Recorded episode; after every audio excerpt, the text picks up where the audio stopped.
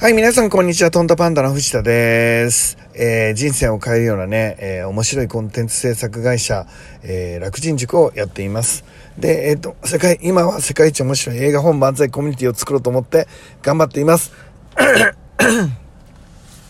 日は曇りですかね。まあ、ほどほどの天気かな。なんか、あの僕はこれぐらいの天気が好きだったりしますけどね。まあ、晴れてても好きだし、雨でも好きですから、まあ、どんな天気でも嬉しいんですかね。今はまあ、神社の前から、まあ、あの、録音させていただいています。ちょっと寝起きっぽいのかな。なんか声、声のキレがないなっていう感じしますけど、お許しください。で、えっと、今日はですね、どんなお話しようかというと、えー、時間を味方にしろっていうお話をしたいと思っています。えー、その前に本の説明ですけど、今、えー、新刊ですね、ライフデザインが、えー、書店、それから Amazon で発売されています。えっ、と、これはですね、えっ、と、自分自身の人生を自分に取り戻すためにどうしたらいいかっていう、誰かにコントロールされたり、なんか誰かに、あの、なんていうの、自分の人生を、あの、もてあそばれてるっていう言葉はおかしいですけど、まあそういう感覚で、あの、どうしても生きちゃうと思うんですけど、そういう人生を自分の手にね、取り戻す方法なんていうのを具体的に書いています。えっ、ー、と、戻ってきた、えー、感想はですね、9割の方が読みやすかったって言ってくれてます。だからほとんど本なんか読んだことがない人でも、パッとあの、1日で読めちゃったよなんていう人が多かったですね、感想はね。あと7割の人がすごい感動して、もう泣くほど感動してくれたっていう感想をもらっています。えっと、いろんな仕掛けがあるので、まあこのラジオでもいろいろ説明してきましたんで、ぜひその仕掛けも含めて、えっと、僕の本を手に取ってみてください。えっと、リンクは後で貼ってきますね。えっと、このラジオに貼っとくのと、あと Amazon で検索するんだったら、えっ、ー、と、全部ひらがなで藤田直之って検索すると出やすいっていうのが分かりましたんで、全部ひらがなで藤田直之で検索してみてください。えー、きっとね、人生が変わるような、えー、大切な本になってくれると僕は信じています。よろしくお願いします。で、えっ、と、今日はですね、時間を味方にしろっていうお話なんですけど、どういうお話かっていうとね、えっ、と、僕がコミュニケーションを取るときによく考えています。まあ、交渉事をするのもそうだし、え家族との関係を良くしていくとか、え大切な人との関係を良くしていくような時にね、いつも考えるのが、えっ、とね、目の前のに回答出すのは難しい時は、ちょっと時間を持て、時間を味方にしろっていうことを考えるんですね。例えば、なんだろうな、子育ての時とかに、えー、今、あのー、自分でやらした方がいいのか、えー、すぐ何かをした方がいいのか、えー、怒った方がいいのか、なんかいろいろ、まあ悩むし、もちろんあの正解もないし、まあ親がどうしても子供は普通に育つとは思うんですが、その、あのー、子供に対してやるときに何を考えるかっていうとね、やっぱりあの、その場で何かしろっていうのは難しいんですよね。やっぱ命令されたら人間嫌だからね。親に命令されるの嫌だろうなって、僕でも嫌だろうなって思うので、なかなか子供に命令っていうのはしないですね。あれしろこれしろっていうのはまあ言わない方だと思います。まあ特に相手があの反発してくるようなケースについては、まあしてもしょうがないかなと思うのであまりしないんですが、その時、えっ、と、僕が彼にか、えー、僕、うちの場合は息子なので、息子に投げかける言葉とか何を基準にしてるかっていうと、30年後の代金にとって、あのー、意味のある、あのー、30年後の代金が、まあ、幸せになってくれるために、何ていう言葉をかけたか、どう行動したらいいか、どう動いたらいいかっていうのは考えますよね。えっ、ー、と、それによって、まあ、より正解にね、近いものになるのかなって。大切な、えー、人にですね、えー、その思いを伝えていくのは、やっぱ長い目で見ながらその人の幸せを祈ることだと思うんですけど、で自分の子供に関して言っても、あるいは他の家族に関してもね、えー、やっぱりその人が5年後、10年後、20年後、30年後、え幸せになってもらえるための、え何かをアプローチをしようというふうには考えるようにはしています。えっと、そうすることによってちょっとブレない、えなんていうか対応ができるようになるかなっていうのが、まあ僕の経験則ですね。で、えっ、ー、と、ちなみに、えっ、ー、と、時間に関して言うとですね、交渉事でも特に役立ちます。まあちょっと人間関係で言うと、例えば恋愛なんかでね、えっ、ー、と、別れたい男ができたと、もうどうしようもない別れたい男ができたんだけど、なかなか別れられないなんていう時の交渉事ですね。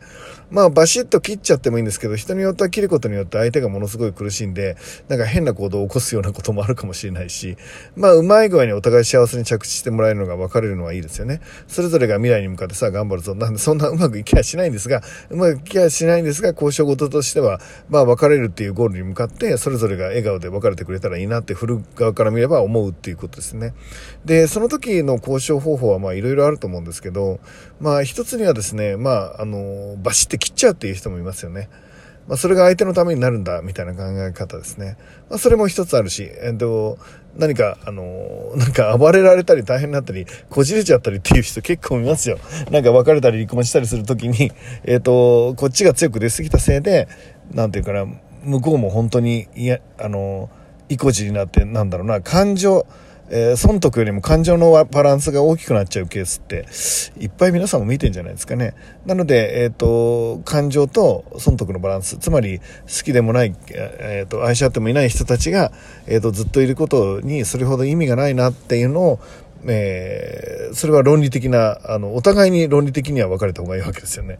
で、えっと、だけど、感情としては、まあ、この、私はこの人好きだし、みたいな部分が大きくなってきたり、あるいは憎しみなんていうものに変わってきちゃうと、こじれますよね。こじれるじゃないですか。まあ、僕がうまいってわけではないんですけど、例えば、あの、な、なんでもそうです。そういう交渉事の時にね、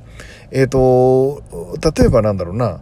えー、普通の交渉で言ったら別れたりするときに、別れたら、あの、その人が得られるものを明確にするみたいな方法ありますよね。別れるっていう痛みよりも、えー、大きいものを得られると分かれば、そっちを自ら選ぶんじゃないかっていう、なんだろうな、別れ、まあ、例えば別れたら300万円あげるっつったら、まあ別れるっていう人出てくるかもしれないですね。えっ、ー、と、1000万でも別れる人、まあいわゆる手切れ金で別れを、え、えー、っていうケースもありますよね。あとはですね、逆ですね。えっ、ー、と、別れないと苦しみが多いっていう風な、えー、交渉の仕方ですね。えー、あの、他のビジネスの交渉も全部そうですよ。えっ、と、最初のやつが、えっ、と、こっちの選択をした方がお得だって、あの、思わせるっていうこと。で、二つ目が、えそっちの選択をしないと苦しむっていうのを与えるってことですね。なんだろうな。例えば、なんだろう。恋愛で別れるんだったら、別れなかったらなんか殺されそうとか恐怖だとか、そういうことですよね。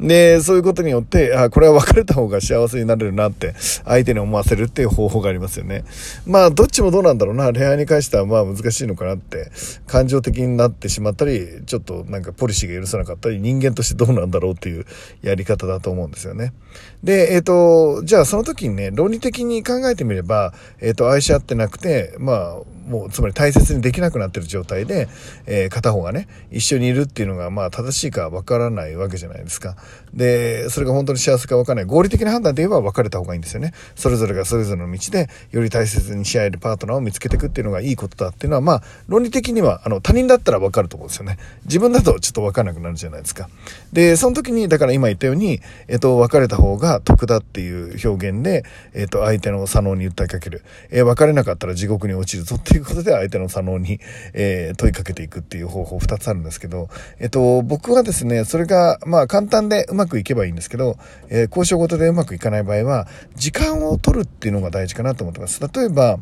えっ、と、つまり時間を取るとですね、相手が冷静に考える時間もあるので、えー、損得を考えられるんですね。で、その時に感情がこじれてたり、怒りだったりっていうのが相手に充満してると、どうしても合理的な判断に近づいていかないケースがあるので、えー、なるべく相手の感情を揺らさないようにしながら、ゆっくり考えてもらうっていう時間を持つのはすごい大事かなと思ってます。例えば、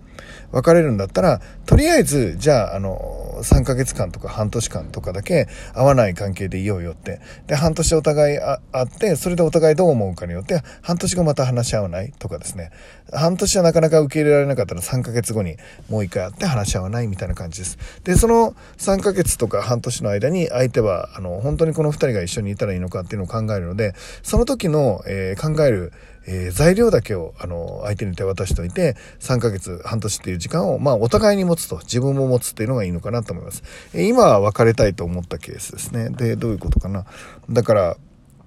今の別れた方が得だよって、お互いのためになるんだっていうお話を、なんか論理的にお話をしてですね。で、その論理的な話、えっ、ー、と、損得で判断できる、えー、論理的なお話をした後に、えっ、ー、と、相手の感情を揺らさない状態で、ちょっと3ヶ月ぐらいの時間を取るっていうことですね。あるいは半年でも1年でもいいですけど。で、その間に彼ら、えっ、と、相手も冷静になる時間があるので、その時損得を考えたら別れた方がいいという判断をするか、あるいはあなたのことを本当に大切に思っててるんだったら、えっ、ー、と、だからこそ、ちょっと離れるという選択肢をしてくれるかね。えー、っていうことです。で、感情があんまり入れるとうまくいかないし、早く決着つけようと思って、その場で決着つけようとすると、えー、やっぱり苦しんだり、まあ、傷が大きくなったりするケースもありますね。ケースもあります。で、わかんないですけどね。で、それがいわゆる、あの、時間を味方にしてくるっていうことですね。時間は面白いことにですね、相手の、えー、論理的な判断を、えーあの、しっかり合理的な判断をしてもらいたいなんていう時に使えたり、あるいは、なんだろうな、うん、長い目で見た時の、えー、お互いの幸せ量の増加をね、測るのに役立ったりっていうのをしたりします。なので、えっ、ー、と、交渉ごとね、今日はちょっとあの、恋愛とか出演とか子育ての話で、えー、お話をしましたけど、あらゆる、あの、ビジネスの現場でもそうなんですが、交渉としては、えっ、と、や、あの、A っていう選択肢を取った取ってほしい場合は A という選択肢を取った方がプラスだよということ。で B という選択肢を取ったらマイナスだっていうこと。それから、えーと、ゆっくり考えてもらうために、えー、決断をちょっと長めに持たせてあげたりするっていうこと、えー、いろんなことをしながらしていくんですね。で時間というのを味方にできる人って結構、えー、スムーズだったり、えーと、みんなをウィンウィンにしていく力があったり、えとにかくすぐに白黒つけなくて、え灰色をですね徐々に白にしていったり灰色を徐々に黒にしてったり、まあそういうことができる人っていうのが、まあうまく交渉の上手い人っていうイメージはありますね。